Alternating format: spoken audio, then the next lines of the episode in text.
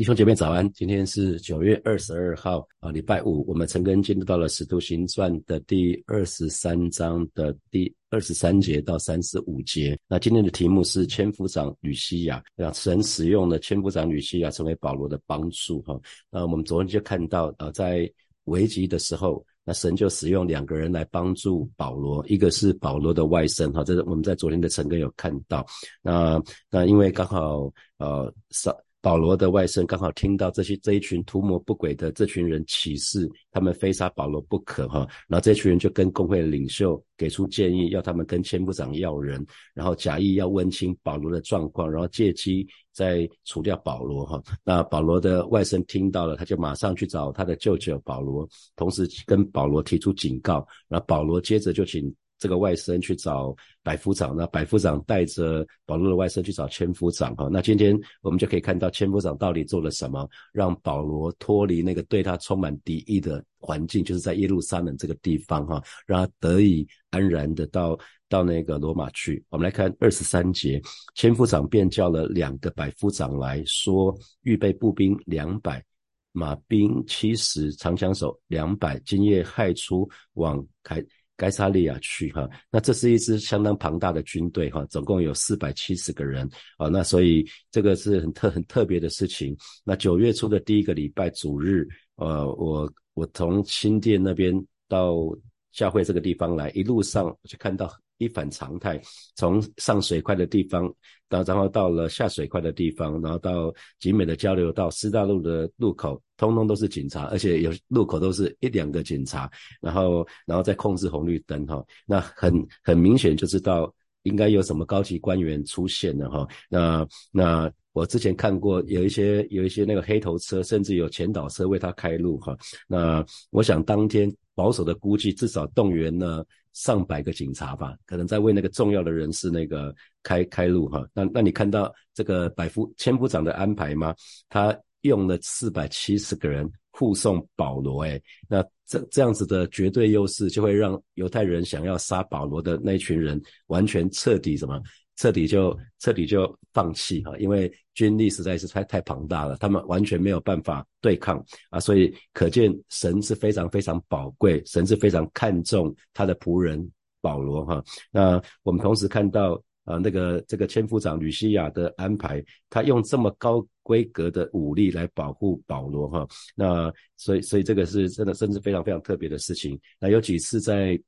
呃遇到大地震啊，或者是遇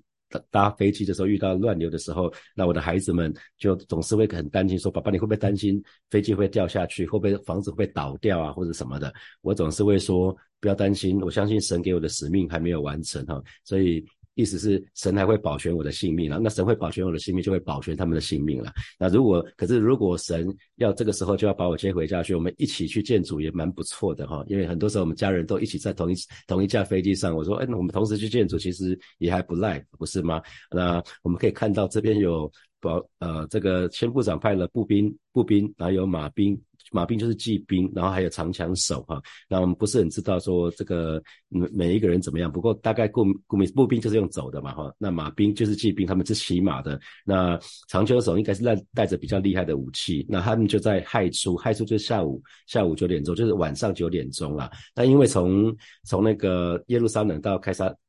到凯撒利亚去，大概距离大概有九十多公里，不到一百公里哈。那凯撒利亚是罗马巡抚住在那个地方哈，派被派驻在这个地方，所以我们可以看到这个千夫长啊，他真是连夜就调兵遣将哈。那他完全没有拖延，他一知道这个事情，马上就采取立即的行动。那我觉得这是神的儿女，我们在职场当中应该有的态度，就遇到的事情不要拖啊，不要习惯性的拖，就是去做它，马上就去把它完成。知道一件重要的事情，就是去做。做他哈，那我们也看到哇，这个千夫长跟跟保罗非亲非故，他竟然愿意为保罗调动了这么庞大的兵力。那我想背后是神的手在在帮助保罗哈，那是神给这位千夫长特别的感动，让他愿意这么做来成就神的旨意。因为我们从圣经里面一而再再而三看到。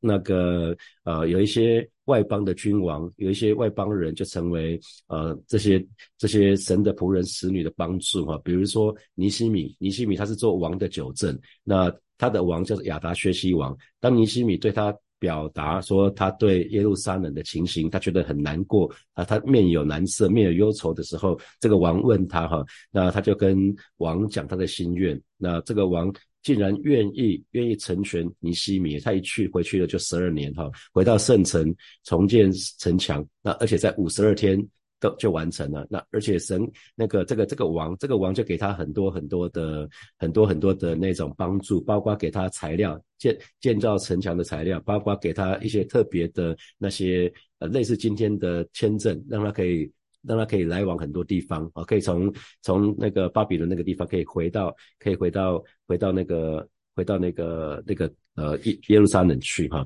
我想这的背后都是出于神的手。那。在教会建堂过程的当中，也是一波三折哈，不断的遇到问题，遇到挑战哈。那当我们二零一九年的六月，我们敲定物件，然后七月初跟卖方啊谈谈讨谈讨那个就就正式签约之后，然后当初说好要贷款给我们的银行，却突然变卦了哈。就是当时只有一家银行想要想要跟我们做生意，可是他。在我们后来再跟他谈的时候，他却拒绝跟我们继续进行哈，因为这对他们来讲，这个银行很大，那对他们来讲，我们的我们的贷款案只是一个小案子，可能没什么肉啦，他们就不想不想做做我们的生意，因为之前我们也没什么业务来。往来哈，那财务同工啊跟我提到这个事情的时候，讲着讲他就哭了哈。那我就跟他讲说，责任不在你了，责任反正同时都在我身上哈。那同时我就想说，那我就打个电话给一个一个弟兄吧，刚好教会有一个弟兄，他也跟银行界还蛮熟的。那我就打电打个电话给他。那感谢主，没有没有没有多久，就是一天吧，那个这个弟兄就就打给我，就传来好消息了哈。然后想接着在内政部贷款的过程也是，我们也遇到一些拦阻。正当我们觉得不知道该怎么办的时候，因为反正就是知道说，好像承办人员说我们的部分有一些瑕疵，他他不会核准，然后也不知道我们该做什么的时候，该改的都改了。那正当我们面临无计可施、无能为力的时候，反正就是跪下来祷告嘛，就仰望神的恩典，就没有想到十月二十八号，内政部的承办人员竟然主动打电话给我们的财务同工哦。他竟然告诉他主动告诉我们说，我们贷款申请已经核准下来的，那他先用口头通知我们，他的正式的公文，呃，十月三十号才会寄，啊，所以这真是神的恩典呐！想说公务人员什么时候这么振作了哈，还会打电话给我们，先告诉我们说那个下来了啊，让我们让我们吃个定心丸，我觉得那都是神的恩典，所以所以。保罗才会说：“主若帮助我们，神若帮助我们，谁能抵挡我们呢？”在罗马书里面所说的话，我们继续来看二十四节。二十四节也要预备牲口，叫保罗骑上，护送到巡抚腓利斯那里去。哈，那这个巡抚腓利斯，他的全名是安东尼，安东尼腓利斯。那他本来是一个奴隶，因着他的兄弟叫做。巴拉斯他得到那个罗马皇帝尼禄的宠幸哈，那于是他就翻身了哦，他不但得着自由，变成罗马的公民，而且呢，因着裙带的关系，他被提拔做了一省的巡抚哈。那他大概是主后主后的五十二年到六十年做犹太犹太这个地区的巡抚。那在呃在这个。跟保罗相遇的时间大概是主后的五十八年哈，距离他卸任还有两年，因为他跟保罗大概谈话有两年之久啊。那腓利斯他先后跟三位公主结婚，那明天早晨晨更的时候会让大家看到那个腓利斯跟那个西律这个一家族的关系哈。那这个时候的他的他的太太是第三位，他娶他的第三位夫人哈，那是西律安安是西律西律亚基帕一世的女儿土叫做土希拉啊。那呃。那那这边就讲到说，那个呃，他们呃，这个千夫长他也预备了牲口，叫保罗骑上，所以保罗不是用用走的，不是好像被被那个被戴上手环脚环，好像然后被被被一个人啊，在被一一个人骑着马，那保罗在那边很辛苦的这边跟着这个马，不是这样子哈，保罗是骑在那个马上面的哈啊，因为啊这个这个是呃罗马籍的公民应该有的有的那个。待遇了哈，就是其实千夫长特别对保罗有优遇哈，有有优待有优待，因为他是罗马人哈。那任何罗马籍的公民，如果因为自己的疏忽遭遭害的话，就会这个负责人就要负起背负起严重的后果哈。那二十二十九五节，我们继续来看，千夫长又写了文书，他就是写说，千夫千夫长就指挥官又给总督写了一封信，那内容如下啊。那二十六节，那大略说，他简单的说。啊，我是格老格老丢吕西亚，那我向巡抚大人叫做腓利斯啊，问你，我问你的安哈，这是当时这种公文的标准的方式。那二七节，这人当时是保罗，他被犹太人拿住，将要杀害。我得知他是罗马人，就派兵丁下去救他出来哈。那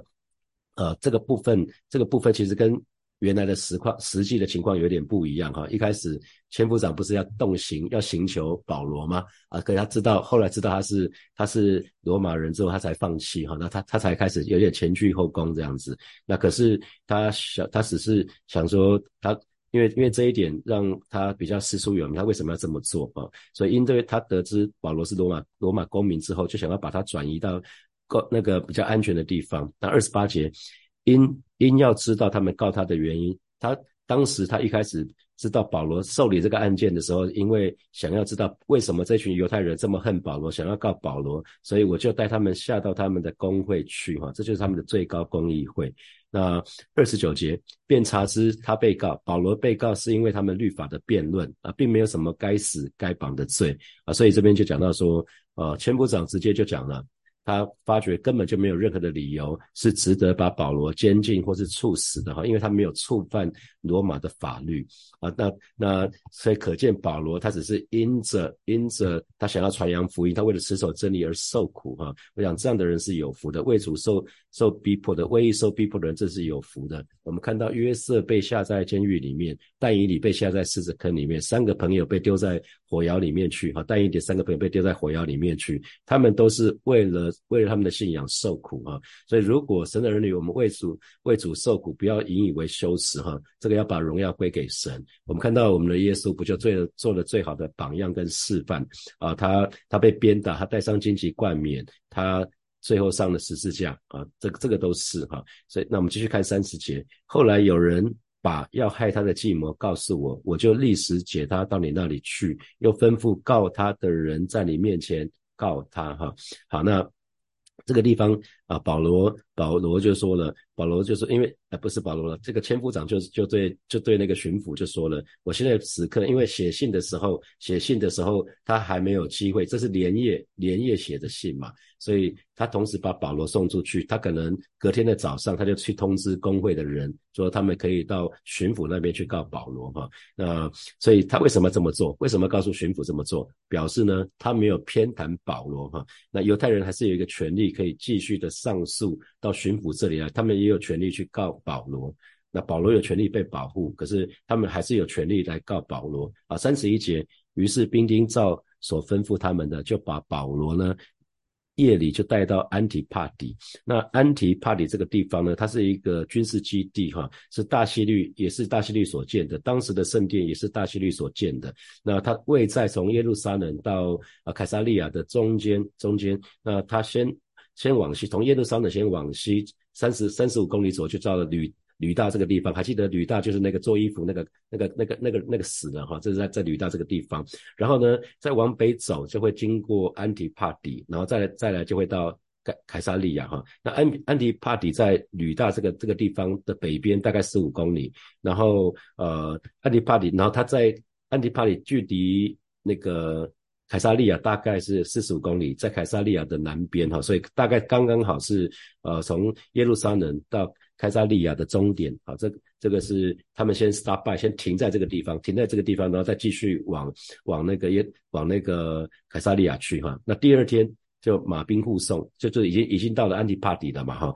然后就马兵护送，他们就其他人就回到营楼去了啊。那啊这边这边就就是看到我那那个，因为从安提帕里到凯撒利亚的路是是平原的哈，是平原地带，那所以这边就是让马兵护送。好，第三三节马兵就来到了。盖凯撒利亚，然后就把文书呢，就把把那个呃千夫长的信就交给了巡抚，然后接下来就让保罗就站在这个巡抚的面前哦，呃三四节，巡抚看了文书，然后就开始问了，问保罗是哪一省的人？那为什么要问保罗是哪一省的人？因为因为他们都有行政权了，比如说你在台北犯法，通如如果你是在呃，你是台北人，可是在外县市犯法，那通常会问一下说你你是在什么辖区犯犯罪的，然后要带到那个辖区去。那诶，或者是说按照这个人是属于什么地方，比如说在国外犯法，可能是要押回台湾来判判刑啊，大概是这样子。所以问保罗是哪一省的人，是要知道说保罗是不是在他的管辖范围里面，在他司法的权限里面。然后接下来他就晓得呢，晓得他是基利家的人哈，基利家的人。好，那所以这个基利家当时也是属于。啊，这个这个巡抚菲利斯所管的哈，所以保罗的案件是由他负责审讯啊。好，三十五节，然后菲利斯就对保罗说：“等告你的人来到，我要细听你的事。”便吩咐人把他看守在西律的衙门里，哈，那西律的衙门里就是大西西律大本营的这个监牢啊，这个是一个比较舒服的地方，哈。西律的衙门，这个是因为大西律在凯撒利亚为他自己建了一个大宫殿，很漂亮的宫殿，哈。那可是被罗马罗马政府呢就改改用作为巡抚的一个正式的官邸，哈。那那那个腓力斯他没有把保罗把他关在一般的囚犯的当中，而是把他。把把它放在那个官邸里面，所以也算是礼遇哈，这是一个相相当宽容的一个一个方式哈。所以呃，我们当当一开始我们看到有四十多个人，他们起了一个恶事，非把保罗杀死，不然不吃不喝哈。哇，我们我们会想说，那那而且而且工会这个最高公议会的这些领袖显然已经已经同意这一群人的做法，所以或许当下我们会觉得哇，这下保罗死定了哈。可是我们可以看到。神掌权啊，神掌权，神有预备啊，所以看到啊，保罗的外甥事实出现，听到他们的计谋，然后听到他们计谋之后，保罗就请百夫长带着外甥去找千夫长报告这件事情，然后神就借着千夫长调动了蛮庞大的军队哈，然后直接就把保罗给带到护送保罗，就到了这个凯凯撒利亚去，好像护送个君王一样哈，所以为了保罗一个人，千夫长动了这么大的军力。那其实这是一个极大的恩典哈，这是一个极大的恩典，所以神神用罗马军队来保护他的仆人，这也是我们想都没想过的方式嘛哈。我想这个这个是保罗应该包括保罗都没有想过的，所以所以难怪神的话也会说，神为爱他的人所预备的，这也是保罗自己说的哈，在哥林多前书他说，呃，神为爱他人所预备的是眼睛眼睛没有见过，耳朵没有听过，人心也没有想过的哈。所以我们常常才说，神的道路不同于我们的道路。那如果如果不是保罗成为阶阶下囚哈，那保罗是不可能来到菲利斯的面前做见证的哈。所以我们接下来接下来的陈根就会看到保罗怎么在这位罗马巡抚的面前。做见证哈，所以从人的角度来看，保罗看起来好像陷入捆绑的当中，好像接下来距离死亡蛮靠近的。可是从神的角度来讲，神却是在带领保保罗一步一步走向神的心意哈。因为神的心意就是让让保罗可以到罗马去，可以在君王的面前为主做见证。所以保罗正在。踏上这条路上，就是主为他预备的道路上面。虽然从人的角度来看，哇，这个好危险，好辛苦啊！可是从神的角度来讲，神正一步一步的带领保罗哈。所以神的儿女一定要学习一件事情，就是